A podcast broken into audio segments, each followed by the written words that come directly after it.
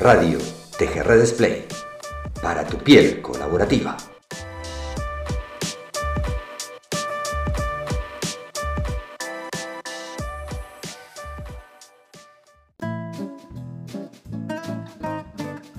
Bienvenidos a todos, bienvenidas a todas. Es un placer realmente iniciar este nuevo capítulo. Vamos a estar conversando hoy con una persona maravillosa, eh, cual he tenido el gusto de conocer. Para los que nos están oyendo, hoy vamos a estar desde el jardín, vamos a, remontarnos a, la naturaleza, más que remontarnos a, recordarla y a tocarla y a vivenciarla un poco, eh, haciendo algunos paralelismos con, la vida, con las organizaciones y con todo. Así que estamos esperando nada más y nada menos que a Ronald Sistek, eh, que debe estar por llegar, calculo que debe estar por ahí este, ya llegando, le di bien la, ubicación, este, espero que no, no, se equivoque, así que seguramente debe estar llegando por ahí, esperémoslo a ver si golpea la puerta o si entra por la ventana. Hemos tenido, ¿se acuerdan que hemos tenido invitados que entraron por la ventana, otros que salieron del closet? Ahí está. Hola. Sí, eh, hola, qué grande. Hola. Aquí intentando llegar a la hora. Bien, muy bien. Me encantó, me encantó que estés, que llegando. Bienvenido, bienvenido a casa. Pasa, pasa. Sí, muchas gracias. Wow. Qué lindo. Qué gente linda, además. Qué, la verdad que... qué, maravilla. Es, este, este lujo. Sí, Donald. No, no, no, amigos del alma, te digo. Qué, bueno toparse aquí de vez en cuando con amigos del alma. Esos regalos de la vida, ¿no? Esto de, encontrarse con la gente que tenés que encontrarte para transitar este pedacito que nos toca. Bienvenido a, esta compartida. muchas gracias. Sí, no, muy feliz de, estar acá, muy feliz de haber llegado en, esta, en esta vuelta a casa, a la gran casa. Qué grande, qué grande. Bienvenido, bienvenido a TGR Display. TGR Display Radio eh, es para tu piel colaborativa, eh, es para, para esta, esta sensación de que la colaboración se vive desde adentro primero para después estar con el otro y después con, la organización o con la misma sociedad. Así que en ese, en ese caminito del interior al exterior es que, bueno, te invitamos a compartir un rato para, charlar sobre, organizaciones, sobre redes, sobre la vida misma eh, y, cómo eso nos permite ir transitando eh, esto que llamamos camino de la vida, que yo siempre digo que hay que disfrutarla desde que nacemos hasta que morimos. Eh, la vida es ese, ese camino, ese proceso que tenemos que transitar y, y, tenemos que adorarlo porque es lo único que realmente tenemos. El resto va, viene, pasa y demás. Sí, y es así. Que además me encantó la metáfora de, la piel colaborativa. Siento que, que hay, hay, mucho que comentar ahí y, efectivamente, ¿no? La piel es nuestro borde, es un borde que además es, eh, es totalmente permeable, igual que las organizaciones, igual que, igual que todos los sistemas sociales y los sistemas vivos. Entonces, eh, me encantó la metáfora. Bueno, me, alegra que te guste y mientras tanto te voy a invitar al jardín. ¿Quieres que pasemos al jardín para disfrutarlo un poco? Nos vamos a sentar ahí. Yo estoy con un matecito, no sé si tú quieres tomar algo, ¿estás tomando algo? Sí, traje mi mate también, así que nada, feliz de compartir el tuyo y de compartamos el mío también. Sí, qué lindo, a ver, saliendo aquí, wow. Qué mejor que hablar de las organizaciones en la naturaleza, ¿no? Bienvenido, Ronald. Y sabés que preparé una parte especial del, jardín. Le puse, ahí que estamos abajo de, una pérgola en donde están colgando las, las licinas y, y, está la sombra muy linda, muy agradable para estar. ¿Te gustaría estar ahí? Precioso, sí, vamos. Genial. ¿Sabes qué me llamó la atención, este, Ronald, antes de que empiece Mariano con, las preguntas? El ritmo con el que tocaste la, puerta. Importante el ritmo, ¿no? En, el jardín, en las organizaciones, en los sistemas. Sí. O sea, para mí el ritmo probablemente es uno de esos tres patrones fundamentales que, que nos regala la naturaleza y que fractalmente eh, influyen profundamente en toda la existencia de los sistemas vivos y por supuesto en el ser humano, ¿no? a través de los propios ritmos del ser humano y, el, y los ritmos del ser humano en las organizaciones y en las comunidades. Y, particularmente el ritmo, siento que, que va a tomar en los próximos años una relevancia tremenda, eh, porque estamos tan alejados de los ritmos de, del mundo natural que nos está golpeando profundamente. Em, entonces, nada, sí, o sea, el, el ritmo para mí es, hoy día es algo como vital, ¿no? Eh, vital y fundamental desde donde lo miremos, ¿no? Desde, desde el ritmo em, con que vivimos eh, hasta el ritmo de la duración de una reunión. es así de relevante. Así que gracias por traer eso. Mariano. Sí, eh, eh, la semana pasada estuvimos hablando y, es algo que quizás hasta viene a, cuento con lo que vamos a estar hablando, a estar hablando hoy de la frase yo sé que no sé.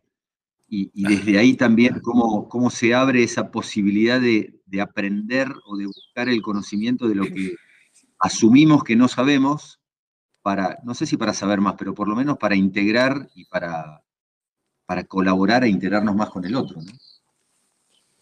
Total, sí, me encantó el nombre del el, título ¿no? de esa frase, yo, yo sé que no sé, em, porque al menos en mi experiencia, eh, yo soy un, curioso em, de esos grandes, ¿no? Y me encanta husmear y estar aprendiendo permanentemente. Si nosotros imaginamos una torta o una pizza o, lo que sea y, y, y, pudiésemos imaginar cuánto es lo que yo sé de todo el conocimiento que hay, yo creo que es una franja muy, muy, muy mínima.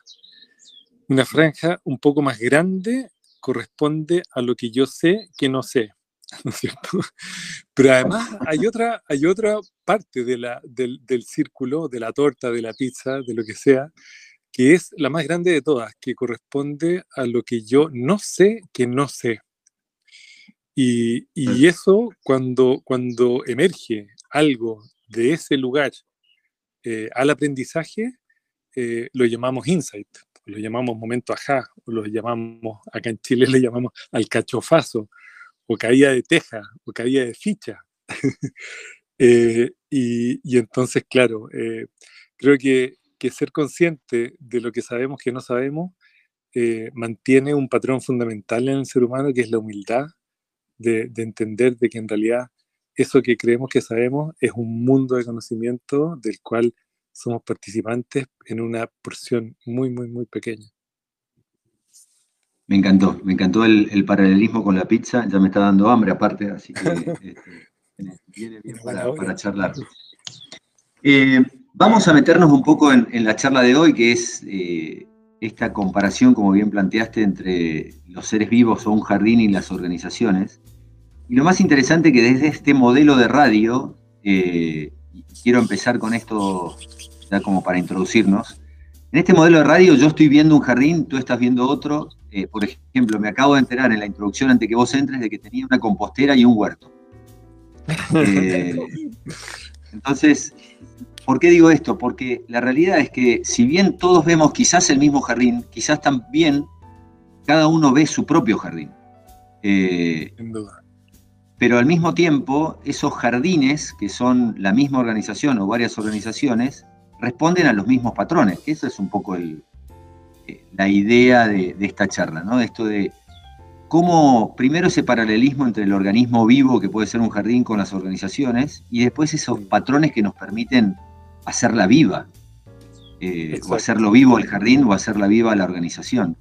Eh, antes de, meternos ya en, temas como más concretos, ¿qué, te trajo, qué hechos hicieron que hoy podamos estar hablando de esto esto es previo a la, definición de organismo vivo y demás, ¿no? Pero que siempre hablamos del historiómetro que tiene Tejerredes, que nos pone en situación de por qué hoy estamos acá. O sea, qué cosas hicieron que hoy estemos hablando de esto. ¿Qué, te llevó a, poder estar hablando hoy de organismos vivos? Sí.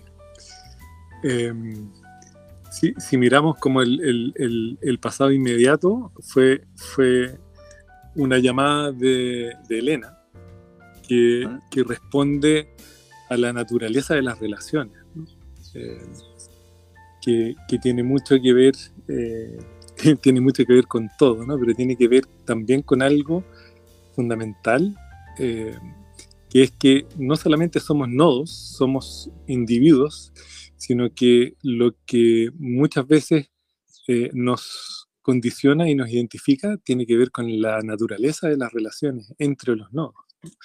Entonces, está, eh, hay, muchas veces tenemos la mirada de un jardín o de un sistema vivo como partes ¿no? que componen algo.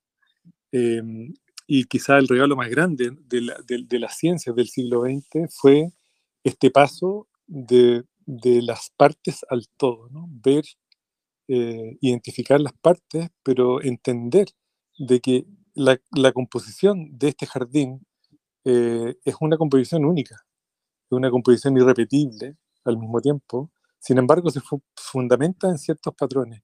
Y uno de ellos tiene que ver con eso que no se ve, eh, con eso que, es, que existe entre eh, con eso invisible que existe entre las partes de este jardín y que dan como resultado este, un potencial emergente, unas características emergentes de este jardín que es al mismo tiempo parte de un ecosistema mayor, pero al mismo tiempo eh, es irrepetible y es único y tiene una belleza, por lo tanto, muy particular.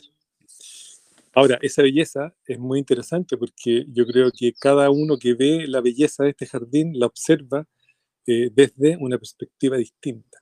Entonces, así como tú ves una compostera y una huerta, yo veo al mismo tiempo un jardín comestible eh, y un jardín lleno de olores y de bichitos y de microorganismos en el suelo eh, que forman parte también de esa compostera y de esa huerta.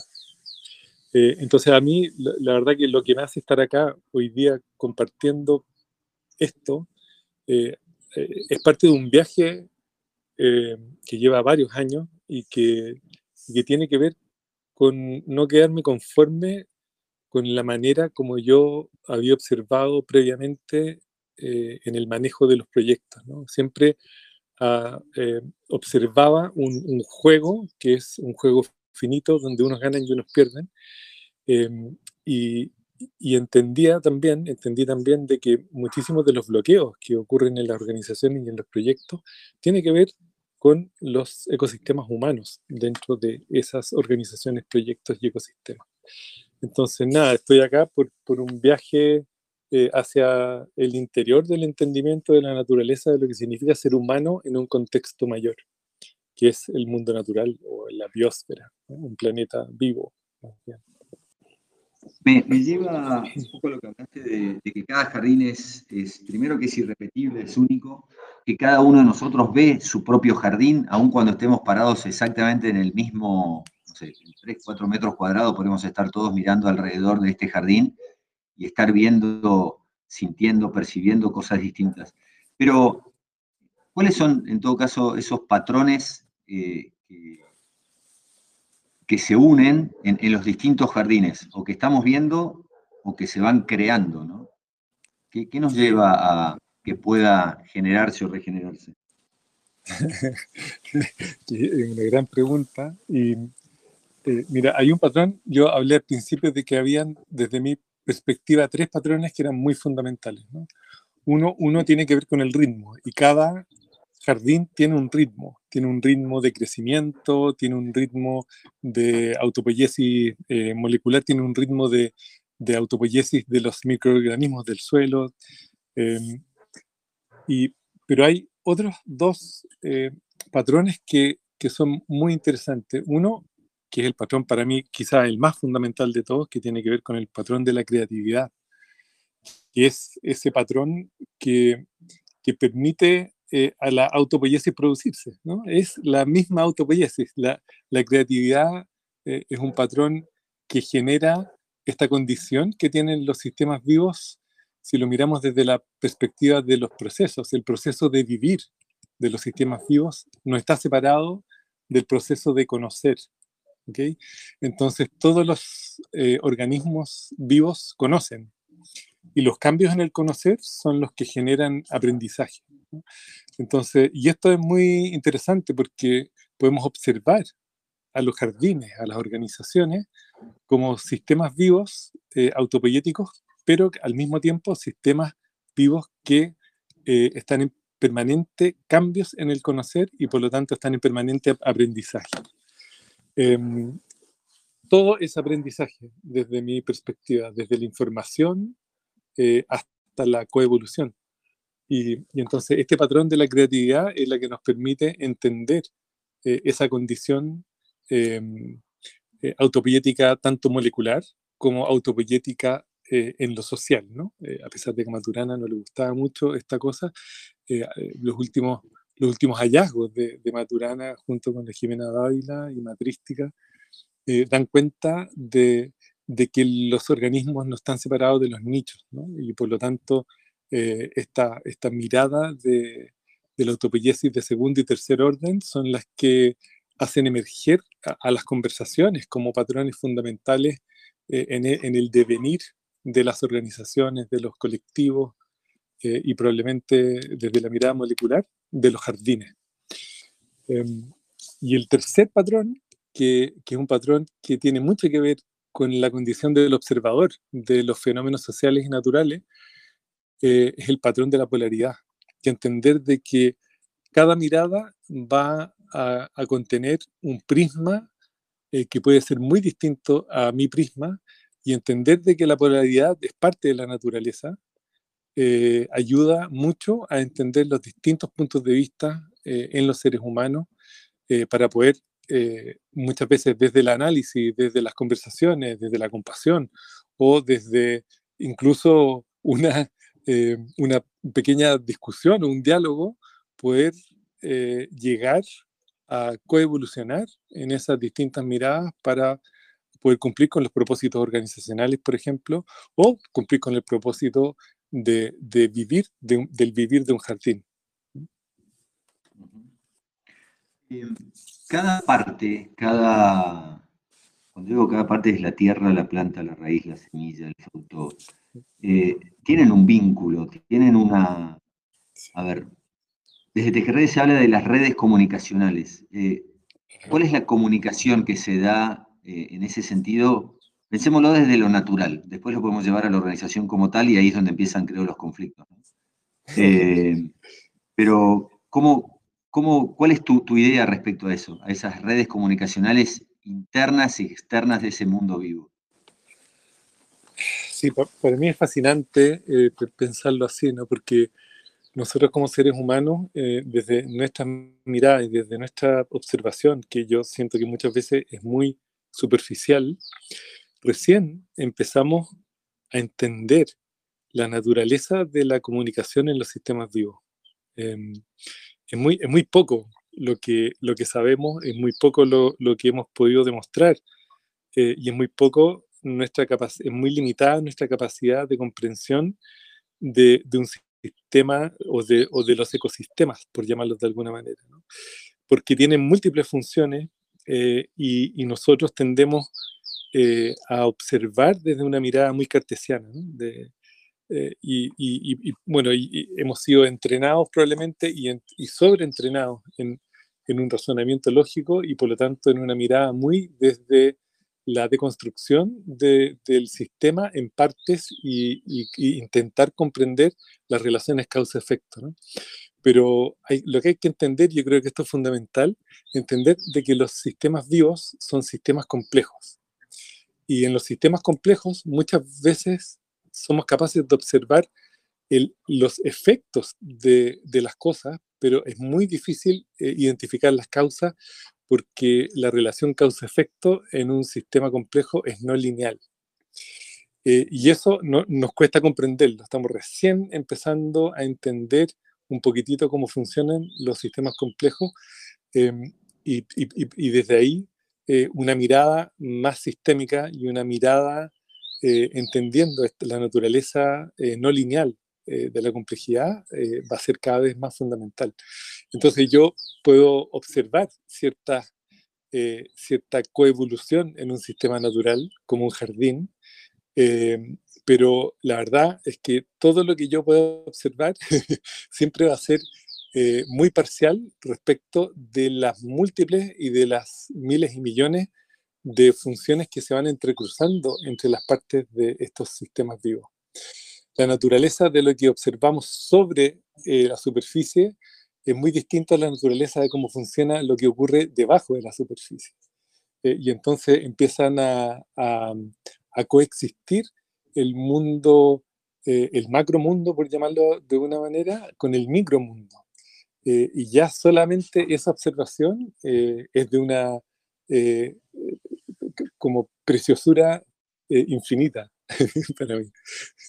Entonces, como, como que me dan muchas veces ganas de, soltar esa necesidad de, de, comprender la naturaleza de las comunicaciones y solo maravillarme con el efecto que produce esta como eh, eh, estas millones de, expresiones de, coevolución y belleza que ocurren en el jardín. Ahora mismo estoy observando en cómo a una lavanda llegan, no sé, cuatro o cinco bichitos distintos, hasta un picaflor, eh, una abeja, una chaqueta amarilla y un abejorro. Cada uno en mm. sus múltiples funciones maravillosas. ¿no? Entonces, hay múltiples expresiones de comunicación, eh, a veces muy difíciles de entender y por eso es muy bonito pensar en redes. ¿no? La naturaleza funciona como redes dentro de redes, dentro de redes, eh, en una eh, expresión infinita de, de, contacto y de múltiples funciones. Ahí vuelvo atrás un poquito solamente por, parafraseándote eh, y me resuenan dos cosas. Primero, esa pizza que, mencionaste, en donde me parece que cuando nos ponemos a hablar de estos sistemas vivos, estamos más en, la gran, en el gran pedazo de la pizza que no, de lo que no sabemos que no sabemos, digamos. Exactamente. Totalmente. Eh, y segundo, lo que mencionás recién del abejorro, del picaflor, de la abeja, que cada uno cumple un rol y ese rol es individual y acá volvemos a ese micromundo que, que es esa abeja, ese picaflor o esa lavanda dentro de este gran ecosistema. Exacto. Sí, cada uno cumple un rol y al mismo tiempo entre todos cumplen un rol colectivo. Eh, entonces eso es lo que a mí me, alucina. allí lo individual no está separado de lo colectivo y lo colectivo no está separado del ecosistema. Entonces, esas tres dimensiones son dimensiones que coexisten y que, se, em, y que probablemente necesitamos aprender a observarlas sistémicamente. Y, observar sistémicamente también es integrar eh, lo racional, lo intuitivo, este, lo natural, lo complejo, lo único. Un poco volver a, a este concepto de, unificación, ¿no? Sí, hemos, o sea, me encanta lo que acabas de decir porque, porque llevamos muchos años intentando observar la naturaleza desde una lógica, ¿no? Eh, y, la, y la naturaleza no responde a una lógica, sino que responde eh, a, una, a una experiencia. ¿no? Y, y, esto es bien clave porque probablemente uno de los grandes desafíos que tenemos como humanidad en los próximos años, dado el estado de sobrecarga y colapso de los ecosistemas y de los sistemas humanos y de los individuos humanos, eh, tiene que ver con la integración de dos cosas que tú comentaste, eh, del razonamiento lógico con el entendimiento intuitivo. El, entendimiento intuitivo es aquel eh, que logramos eh, capturar desde la mirada cognitiva eh, a partir de patrones, ¿no? que son abrazos a unidades cognitivas menores. Em, son como entendimientos. Y, y, lo interesante es que eso se produce desde la neurociencia cognitiva. Hoy día tenemos incluso algunos números que no, nos dicen que el entendimiento intuitivo es algo que emerge a una velocidad de procesamiento enorme, ¿no? 10 millones de bits por segundo. Eh, y, y, en cambio el razonamiento lógico es un proceso que es más bien lento eh, y que funciona a unos 100 bits por segundo. Entonces hemos estado en estas dinámicas de razonamiento lógico durante muchísimos años entonces necesitamos aprender a integrar la mirada y la conceptualización desde los patrones em, eh, a, ¿cómo se llama? A, todo el proceso. Entonces yo hablo de una circularidad, entre hacer sentido desde el entendimiento intuitivo y construir significado desde el razonamiento lógico.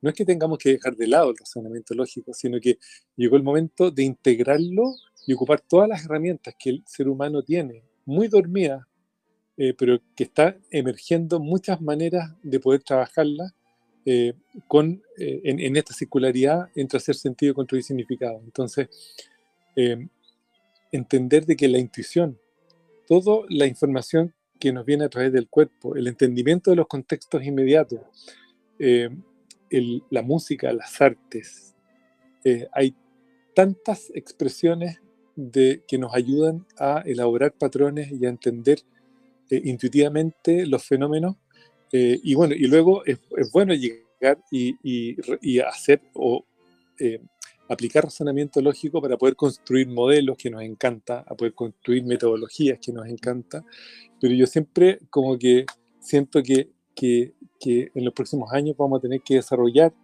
muchísimo estas otras capacidades para poder dar cuenta del aumento de la complejidad, porque la velocidad con que el ser humano puede dar cuenta del aumento de la complejidad de los ecosistemas, de los sistemas humanos y de los sistemas organizacionales, no es la misma. Entonces estamos produciendo una brecha cada vez más grande entre la velocidad del aumento en la complejidad y la capacidad del ser humano para dar cuenta de esa complejidad. ¿Qué rol puede ocupar un jardinero en este jardín? Es decir, acá ya llevándonos a, a la relación dentro de las organizaciones también, no, pero sigamos todavía en el mundo natural. Porque al mismo tiempo, este jardinero puede conocer mucho, pero sigue estando en esa porción de pizza que es chiquita, eh, pero al mismo tiempo puede colaborar a despejar cosas que, que, pueden estar entorpeciendo, o en realidad quizás lo está haciendo y no debería. Esa es la parte que, me, lleva al rol de un jardinero, ¿no? Sí, está, muy buena, está muy buena la analogía. Mira, yo, siguiendo un poquitito con, con, las capacidades que necesitamos desarrollar, yo siento que una de, esas capacidades tiene que ver con saber leer la naturaleza de los sistemas. ¿Qué, quiero decir con esto? Eh, en la naturaleza hay algunas partes del jardín que están más ordenadas, ¿no? que donde hay cierta predictibilidad, donde uno puede decir, mira, si yo lo ordeno de esta manera, lo más probable es que ocurra esto. Eh, y si yo mezclo esta planta con esta otra, lo más probable es que evitemos plagas. Eh, y eso está más o menos estudiado y, eso responde a lo que podríamos llamar un sistema eh, ordenado o semi-ordenado, ya que en la naturaleza no hay nada totalmente ordenado, eso solamente ocurre en, el mundo de, los humanos. Pero sí podemos hablar de, algo semi-ordenado. entonces, ese y si observamos que, que ese espacio tiene esas características, podemos pensar desde un paradigma ordenado y poder aplicar todos los conocimientos para poder intervenir en ese sistema semiordenado. Ahora, el segundo tipo de sistema en un sistema natural es el sistema caótico. Eh, y, y, si es que vemos caos, vemos que hay una, una planta con una plaga tremenda, que la planta se está muriendo, o si vemos un suelo demasiado eh, malo en términos de que tiene muy poca diversidad, o le falta nitrógeno, fósforo o potasio, eh, cuando hay un sistema que está en caos, y esto también lo podemos llevar a la vida humana y a la vida organizacional, eh, lo que hay que salir, lo que hay que hacer es observar eso, hacer sentido de eso y rápidamente accionar para salir del caos.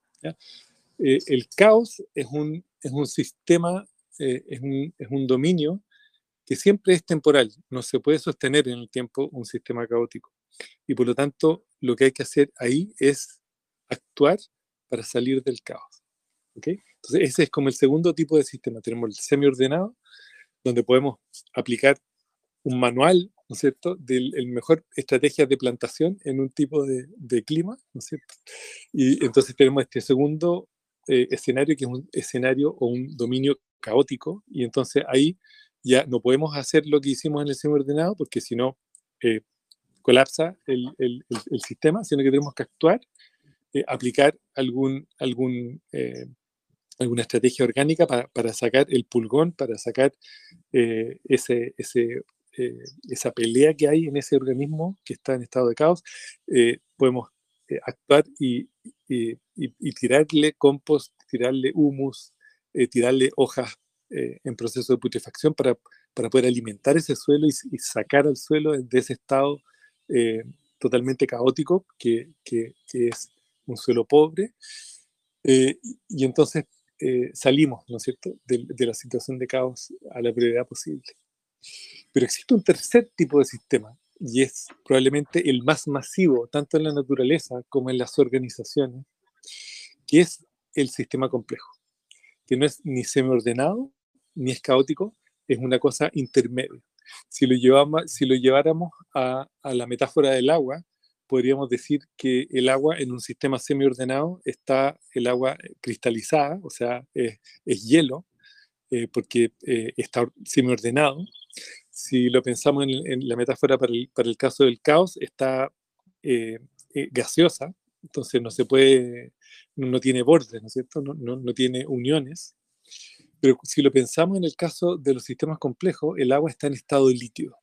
Entonces, cuando el agua está en estado líquido, el, líquido va a eh, adoptar la forma de el molde que yo le ponga, ¿no es cierto? Entonces es muy interesante eso porque eh, todo lo que ocurre en un sistema complejo es emergente.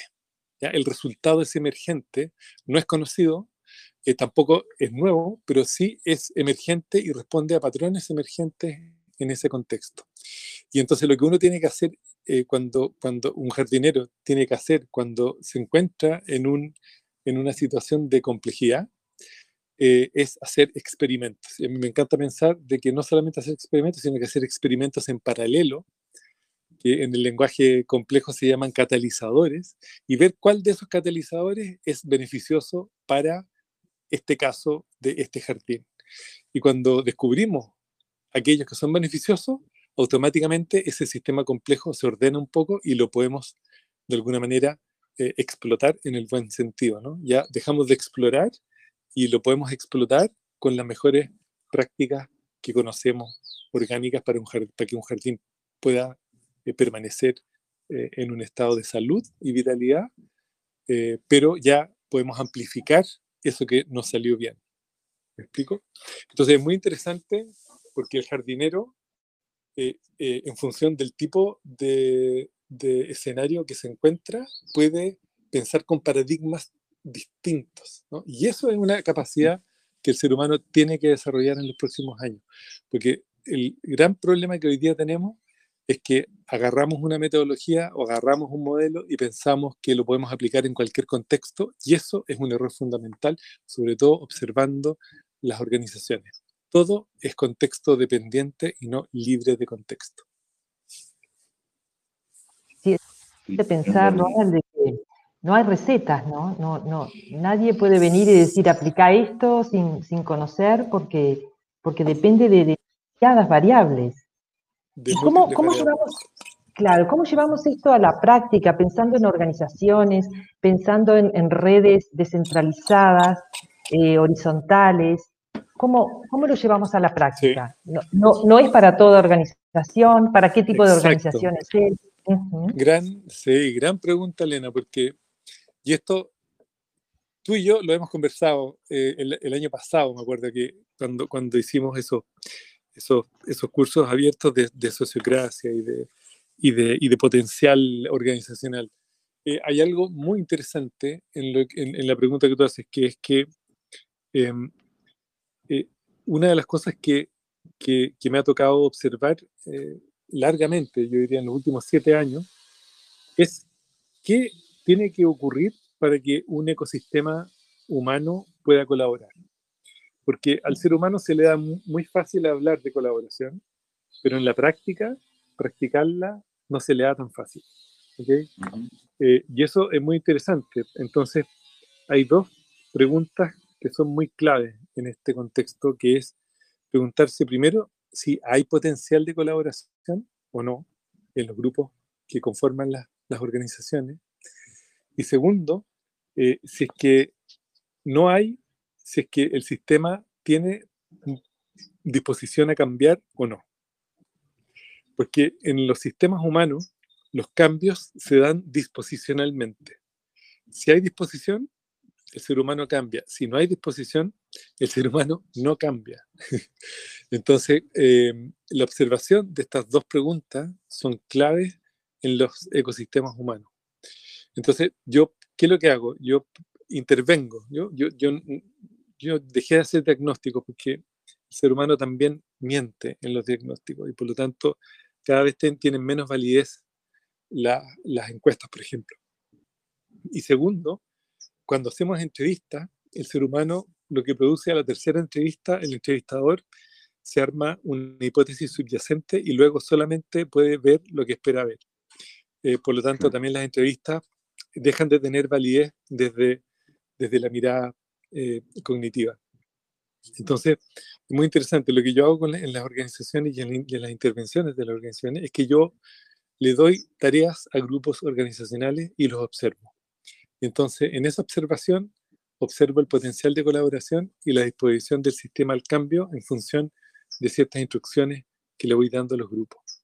Y ahí la diversidad en la respuesta es infinita y es muy, muy, muy fascinante eh, ver eh, eh, en los grupos que sí tienen potencial de colaboración cómo emergen naturalmente ciertos liderazgos y los liderazgos formales empiezan a dar cabida a liderazgos emergentes.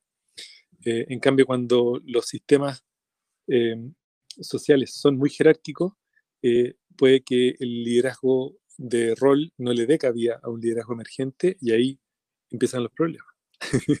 Entonces, muy buena la pregunta porque en realidad no todas las organizaciones están llamadas a colaborar. La colaboración que se produce en muchísimas organizaciones es una colaboración que yo llamo de subsistencia, más que una colaboración genuina. Eh, entonces, cuando hay potencial de colaboración y la colaboración genuina se puede dar, ahí podemos amplificar esas experiencias y empezar a trabajar con esas organizaciones. Si no, yo prefiero no perder el tiempo y aprovechar los años que me quedan de vida en sí potenciar aquellas organizaciones que sí tienen potencial y que sí tienen disposición al cambio.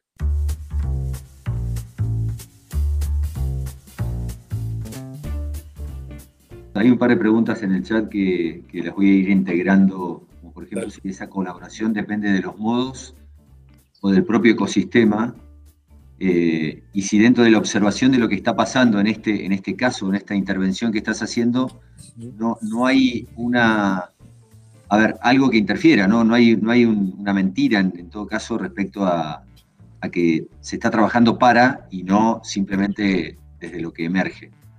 Sí, mira, aquí les voy a compartir algunas cosas que he ido descubriendo en los últimos años cuando, cuando uno observa una organización, cuando uno interviene en una organización, normalmente eh, hay, hay, cuatro eh, como áreas muy relevantes que observar.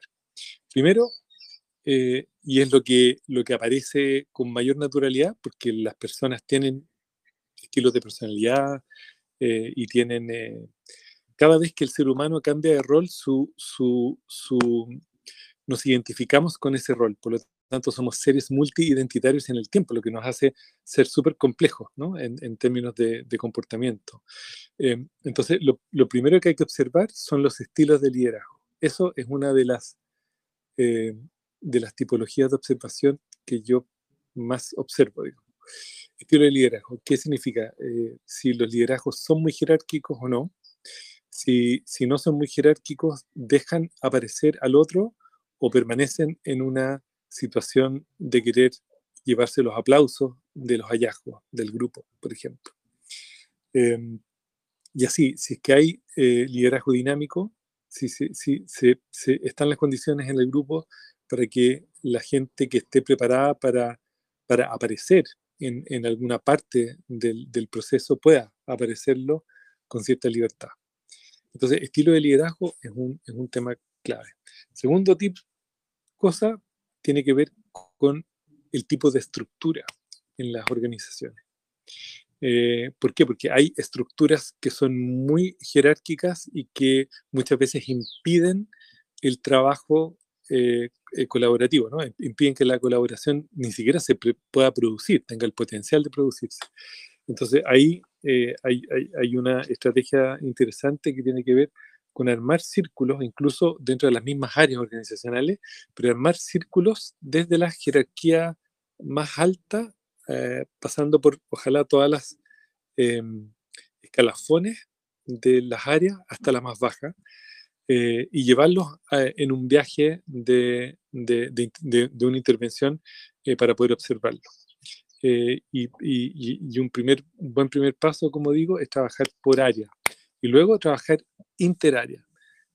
¿Por qué digo esto? Porque muchas veces también los incentivos evitan que las estructuras puedan trabajar colaborativamente. Eh, entonces, ese es el segundo tema. Segundo gran tema, las estructuras. Es un tema que es infinito también. Tercer tema tiene que ver con los patrones, eh, con algunos patrones fundamentales, como los ritmos, los ritmos organizacionales. Como decía, muchas veces los bloqueos en las organizaciones tienen que ver con una desmotivación profunda, producto de que, por ejemplo, no se separan las temáticas estratégicas de las temáticas operativas, y entonces las reuniones que se esperan que sean convergentes terminan siendo divergentes. Y eso, eso es muy interesante y pasa mucho, ¿no? Entonces, ¿qué pasa cuando uno empieza a modificar los ritmos eh, desde, las, eh, desde las reuniones? a mí me ha tocado eh, hilar tan fino como, por ejemplo, modificar la duración de las, de las reuniones en verano respecto de del invierno. hacer check-ins y check-outs en, en, las reuniones para poder identificar si la salida, la gente se va con más o menos energía que con la energía que entra. ¿Explico? Entonces, ese, ese, ese tercer temática patrones y, y, dentro de, de, los patrones ver ritmo y el segundo patrón fundamental es ver si es que se logran generar campos sociales de confianza o no. Si los campos sociales son de miedo, va a haber siempre muy poca creatividad en las organizaciones. Si logra generarse campos sociales de confianza, en las reuniones sobre todo puede que eh, emerja la creatividad como algo intrínseco a la organización y eso también puede ser un hallazgo muy interesante. Y el cuarto punto tiene que ver con, con poder trabajar con los procesos. ¿no? En, en, muchas veces eh, la falta de procesos mínimos viables hace que las organizaciones estén en un estado de caos permanente. Y asimismo, el otro lado de la moneda es que aquellas organizaciones que están sobreprocesadas muchas veces evitan cumplir los objetivos. Entonces la gente inventa procesos para saltarse los procesos para poder cumplir los objetivos. Entonces eso también ocurre. Entonces estas cuatro eh, líneas de observación son muy claves estilo de liderazgo, estructura, patrones fundamentales, sobre todo ritmo y campo social y procesos. Estamos ya de cara casi a, ir terminando este tiempo que normalmente nos damos y, me gustaría charlar de algo que, que, estuvimos un poco hablando en la previa, ¿no? Esto de, del organismo vivo y algo que también mencionaste que puede ser un trabajo del jardinero o puede ser el trabajo de la misma naturaleza, que es esa integración de, de no sé si integración, pero ese, esa convivencia entre la vida y la muerte de este ser vivo, de este organismo. Exacto. Eh, que quería tocar ese tema contigo. Eh, ¿cómo, lo ves? Yo creo que la muerte es, es parte de la vida, este, y no al revés, eh, y que forma parte de ese proceso a lo largo de la vida, porque vivimos haciendo nacer o naciendo y dejando morir o muriendo, o muriendo, mejor dicho, este, continuamente. Sí, totalmente. Estoy anotando una cosita para que no se me olvide. Eh, es muy interesante. Estamos iguales, Sí. ya la memoria a esta altura empieza a fallar, entonces para que no se me vayan las ideas principales. Mira, em, yo le, contaba al, al, grupo organizador que hace un par de semanas me, la, primavera me trajo una noticia eh, em, un poco amarga, pero al mismo tiempo una segunda noticia muy dulce. ¿no? Me, me, me, un, me salió un melanoma en, en, la piel y eso, y eso implica tener cáncer a la piel. Entonces cuando alguien te dice, oye, tienes cáncer, es como una, una, una noticia eh, que es imposible, no, o sea, es muy difícil de explicar, porque hasta que mientras no te lo dicen es muy difícil empatizar con una noticia de ese tipo. Eh, pero la, noticia dulce que vino después es que, es que no hay metástasis, ¿no? y, y, entonces eso me permitió eh, literalmente volver a nacer. ¿no? he tenido la suerte de renacer en mi vida varias veces y yo creo que hace dos semanas volví a nacer. y, y entonces eh, es imposible no volver a, a, la reflexión de la muerte. Eh, sobre todo en esas 12 horas que hubo entre una noticia y la otra, eh, y, teniendo hijos chicos, ¿no? Desde 6, bueno, y la, la, más grande tiene 22, pero, pero, pero teniendo, teniendo hijos, ¿no es cierto?, que, que, implican, ¿cierto?, como un poquitito la, la trascendencia de, de, mi pasado, ¿no? por, por, por, por, la vida, eh, es, muy interesante como volver a esa reflexión eh, que debería ser mucho más natural de lo que nosotros la tenemos, ¿no? de, de poder, necesitamos empezar a hablar de la muerte ¿no? como parte de este ciclo inseparable que tiene que ver con la vida. O sea, la muerte es parte de la vida y la vida es parte de la muerte. Necesitamos muchas veces morir para poder renacer. ¿no? Toda, toda la, la coevolución de los sistemas vivos eh, se da, ¿no es cierto?, por, por, por, tres motivos, por recombinación, por mutación o por simbiosis. Y esos tres elementos yo siento que son muy necesarios y, y, son tres elementos cuyas metáforas son muy bonitas de poder ocupar en, eh, a nivel organizacional. Porque eh, muchas veces yo, yo he hecho el experimento de recombinar en grupos de trabajo y ocurren cosas maravillosas.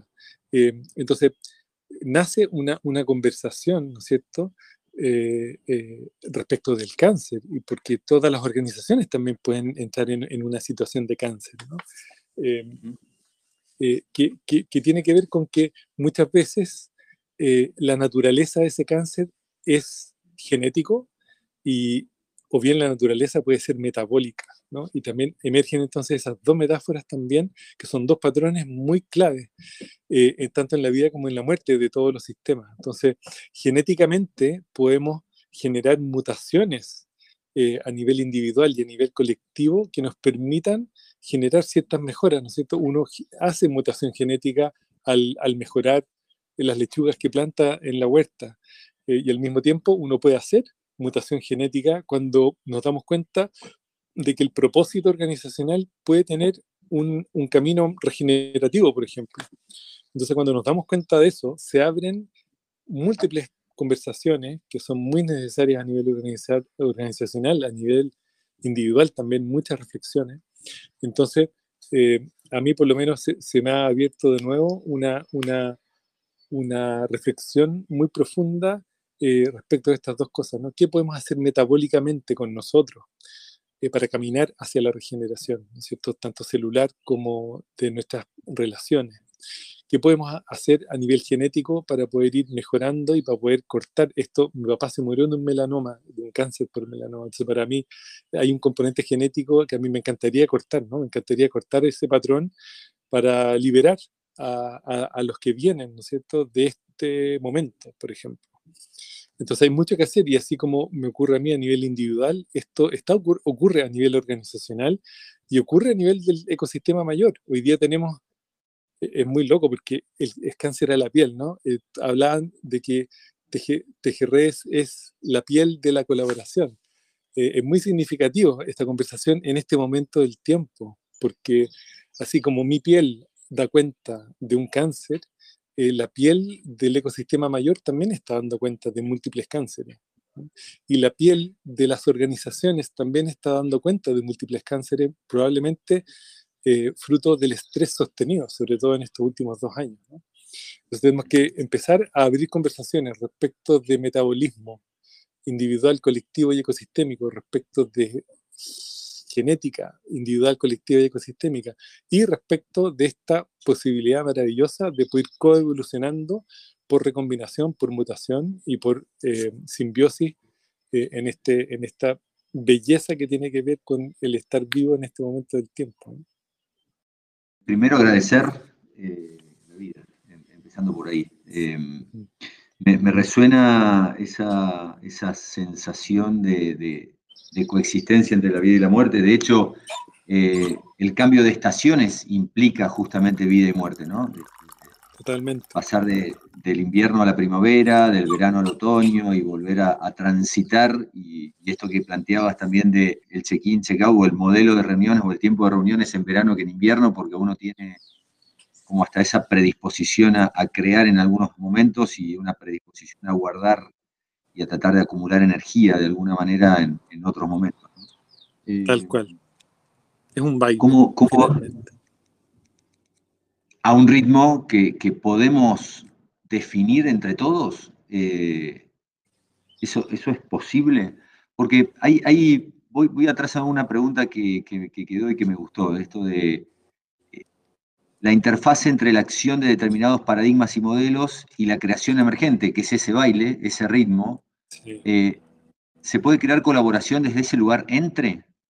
o tiene que darse te, tienen que dar condiciones. Y es cuando lo pongo así en ese lugar entre, es que puede ser ese momento en que se esté muriendo algo y estén haciendo, y dispara la colaboración, o, qué. potencialmente sí, ¿no? Si es, que, si es que nos damos cuenta de que, de que eso emergente crea condiciones para la colaboración, eh, puede ser el momento, ¿no? Porque todos los sistemas tienen eh, potencial. Eh, ese es otro, otro, uno de los principios de la regeneración, tiene que ver con eso. Todos los, todos los sistemas, todos los ecosistemas, y, llevado al plano humano, todos los ecosistemas humanos tienen ese potencial de transformación. Eh, que va más allá del cambio, ¿no? porque el cambio se produce permanentemente, pero cuando vemos, sobre todo si lo vemos a nivel paradigmático, cuando vemos un paradigma emergente en una organización emerger y además que crea condiciones para que dentro de esa emergencia se puedan crear condiciones para la colaboración, pues es como eh, debería, debería producirse un gran momento ajá colectivo, ¿no? Eh, probablemente ese, ese hacer sentido colectivo eh, es probablemente lo más poderoso dentro de las organizaciones. voy a parafrasearte Ronald, de, algo que he escuchado varias veces de ti, que me encanta como frase que el cambio se da cuando el dolor de permanecer es mayor al de, al de cambiar. Tal cual. El cambio es menor que el de permanecer. Exactamente. Sí, eso es un, es un indicador. Ahí hay dos cosas que, que, que tienen que ver con esa frase, ¿no? el, ser humano cambia muchas veces o se reinventa, o las organizaciones se reinventan cuando el dolor de cambiar es menor que el dolor de permanecer igual. Eh, y eso implica, por un lado, eh, abrirse al dolor. Eso, eso, eso implica tener la valentía de visibilizar los campos emocionales, tanto individuales como colectivos, dentro de las organizaciones. la mayoría de los conflictos que se generan en las organizaciones tienen un origen emocional relacional. Eh, y por lo tanto, eh, desarrollar esa capacidad dentro de las organizaciones hoy día yo siento que es vital, porque si no, nunca vamos a poder hacer sentido con el dolor. Eh, entonces, abrirnos al dolor implica abrirnos a todas las emociones que están al otro lado del dolor, que tiene que ver con el gozo. O sea, cada vez que uno descubre algo nuevo, eh, el dolor se puede fácilmente transmutar en placer y en gozo eh, cuando uno está abierto a, experimentar el dolor. Y cuando uno experimenta el dolor, lo segundo interesante es que uno, eh, y esta cuestión de que hagan memoria en sus propias historias de vida, si han experimentado un dolor profundo, uno es mucho más sensible a las múltiples experiencias de interconexión e interdependencia entre eh, seres humanos y entre ser humano y mundo natural. Entonces, abrirse eh, al dolor, eh, reconocer el dolor, implica abrirse a lo que algunos autores llaman el yo ecológico, entender de que estamos mucho más vinculados y somos mucho más interdependientes de lo que nosotros creemos. Eh, vuelvo a algo que mencionaste al principio, que es el aprendizaje. Eh, o sea, ese tránsito de la experiencia y del vivir, eh, buscar el aprendizaje desde ahí y no solo el, haberlo vivido, ¿no? Porque si en todo caso lo transitamos, pero no nos llevamos el, producto aprendido, volvemos, volvemos a caer en ese, volvemos a morir quizás. Claro, exactamente. Claro, porque no hacemos consciente esa experiencia. Entonces, a mí hay un concepto que curiosamente también viene del mundo de la complejidad, que tiene que ver con la retroalimentación en tiempo real. Cuando identificamos que, que hay un potencial de aprendizaje, paremos y abramos una conversación respecto a eso. Eh, muchas veces esto nosotros lo anulamos cuando nos, nos, equivocamos. Sobre todo cuando nos equivocamos, como que lo anulamos, ¿no? Es como decir, como que, porque el, como que el error está muy mal visto, sobre todo acá en Sudamérica. Eh, entonces, yo me pregunto, ¿qué pasaría si eh, nos abrimos a la reflexión respecto de los errores? Nos abrimos a la, la reflexión respecto de los aprendizajes. tanto la sombra como la luz tiene aprendizaje. Yo tengo la, eh, otro principio que, que es que todo es aprendizaje, hasta la información eh, puede generar aprendizaje. Entonces, siento que, que también en las organizaciones faltan espacios para poder producir más retroalimentación eh, y para producir estrategias de aprendizaje para que las organizaciones puedan tener cada vez más capacidad de aprender eh, y de poder coevolucionar, ¿no? y de no repetir eso que tú dices, que muchas veces son patrones. Si no, nos damos cuenta del patrón degenerativo, lo vamos a repetir siempre. Si no lo hacemos carne y no reflexionamos, eh, lo vamos a seguir repitiendo. Es cuestión de observar eh, cuando uno tiene una seguidilla de relaciones tóxicas en cualquiera de los niveles. Te, voy a llamar más seguido, Ronald, me parece. Me, estaría pasando últimamente eso, me parece. Pero bueno, vamos, vamos a salir de acá. Eh, hay algo que simplemente ya como frase que me queda que, coincido con el aprender del error, pero también creo que, eh, y, lo has dicho también, es aprender de lo que estuvo bien, porque hasta lo que estuvo bien puede haber salido de casualidad y en realidad quizás hubo un error. Y acá volvemos a los sistemas vivos, esto que no se ve, pero que de alguna manera también nos está enseñando incluso cuando salió bien, supuestamente. Exactamente. Em, nosotros cerramos normalmente todos los programas con un ping-pong. Eh, ahí vamos a estar con Elena ahora haciéndote una pregunta. Y la idea es que sea una respuesta rápida, una o dos palabras, no necesariamente una explicación. Y, voy yo con la primera y, Elena, son 72 preguntas, palabras. Eh, pero son, son, son, poquitas, pero igual vamos a ir uno a uno y vamos a ir rápido. Eh, ¿Qué compostarías? Eh, todo. ¿Con qué ser vivo de un jardín te identificas? Uy, con el árbol. Con los árboles. ¿Un libro? ¿Un libro? Sí. Eh, me acaba de llegar uno que todavía no lo, no lo comienzo, pero solo el nombre me llamó. Se llama Subtract, restar. ¿Qué podemos empezar a restar? ¿Mm? A restar. Restar, ah, sí.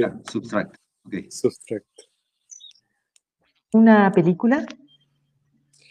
Eh, eh, vi con, uno de, mis niños eh, hace poco eh, Alicia en el País de las Maravillas. Tiene tanta sabiduría. el bien y el mal, ¿no? El bien y el mal atraviesa todo corazón humano. Muy bonito. ¿Qué te dice la tierra cuando te habla? Em, me dice, eh, soy, soy armoniosa y necesito conservar eso, esa armonía. ¿El mayor miedo en las organizaciones? El mayor miedo, dos, uno, equivocarse, dos, no atreverse. Una conducta que demuestre que hay potencial colaborativo. El amor como condición fundamental del humano, el dejar aparecer al otro y ver a todo otro como un legítimo otro. ¿Un deseo? Em, vivir sin miedo. ¿Un patrón? Patrón que más amo es el patrón del ritmo en este momento. Estoy intentando recuperar el ritmo eh, del mundo natural. Em, voy con, un par, Elena, y, le dejamos después unas palabras a, Ronald ya para cerrar. La muerte. Em, y la vida. La vida y la muerte, ¿no? La, circularidad entre la vida y la muerte. Tiene, tenemos que ponerla arriba de la mesa. La última que tenía era la vida, pero creo que la has puesto en escena. Así que simplemente agradecerte, Ronald. es un placer, siempre es un placer escucharte y, poder estar un poquito más cerca de, lo que piensas, de lo que dices, de lo que transmites. Eh, agradecerte desde Tejerredes por, por esta posibilidad de escucharte y de que luego podamos a través de, un podcast eh, poder difundir tu, conversa, tu sabiduría, tu conocimiento, tu alma y tu espíritu. Eh, dejamos el cierre de palabras, agradecerle a Elena, a Patricio, a Natalia por, por el apoyo, por todo lo que está por atrás. Eh, siempre digo agradecerle a, a Cristian incluso hasta la posibilidad de que podamos estar haciendo esto y que estaremos colaborando. Figueroa, uno de los fundadores de Tejerredes. Y Ronald, todo tuyo al final. Eh, nada, yo agarro el mate, de que eh, primero estaba, estaba, pensando mientras hablabas de, de, la suerte que he tenido de, de, conocer tanta gente acá en Sudamérica, tanta gente increíble, tantos proyectos increíbles eh, y tantas, tantas organizaciones increíbles, tantas intenciones, tantos sueños. Y, y nada, solo, solo hoy día como, como tengo la emoción muy a flor de piel por esta noticia que me regaló la primavera, eh, siento como, como compartir eh, esa emoción y, y, la reflexión yo creo que es, es, la, que, la que probablemente siempre he traído a la mesa en los últimos 15 años, que, que somos naturaleza teniendo una experiencia humana y, y qué significa eso. Eh, ¿qué significa ser naturaleza? ¿Cómo sería el mundo si diseñáramos las organizaciones como si fueran naturaleza? ¿Cómo podemos caminar hacia un mundo viable para las futuras generaciones y cómo podemos eh, caminar hacia un paradigma regenerativo eh, desde lo que hoy día tenemos? ¿Qué es lo que queremos conservar? Y a mí me encantaría conservar algo que está muy vivo en mí, que es la alegría de vivir eh, siento que eh, eso es como la emoción de base que tengo en estos días, hablando con mis hijos. Eh, siento que una, una profunda agradecimiento y alegría de poder hacer esto, ¿no? Cosas simples, conversar con amigos, tomar un mate, observar a las abejas en las lavandas. y, y, nada, eso, como un, profundo agradecimiento a esta experiencia que es vivir y que no nos perdamos de eso. Estamos viviendo en este momento y es todo lo que tenemos. Es el presente cambiante continuo eh, que nos regala este, este proceso emergente de que, que es una pura sorpresa. Entonces despertar la curiosidad y el agradecimiento y la alegría de vivir como algo más del día a día, no, no postergarlo más. Perdón, muchas gracias. Gracias a todas las personas que nos estuvieron escuchando hoy mientras teníamos esta conversa. Eh, simplemente un placer eh, y, disfrutar cada momento que, vivimos. Eh, he tatuado hace muy poquito una frase que, ya uso como lema y que es siempre soy. Así que disfrutémoslo. Muchas gracias. Gracias a todos. Grande. Abrazo enorme. Abrazo cósmico. Abrazo del alma, sí. Abrazo del alma. Gracias, Ronald. Gracias a todos.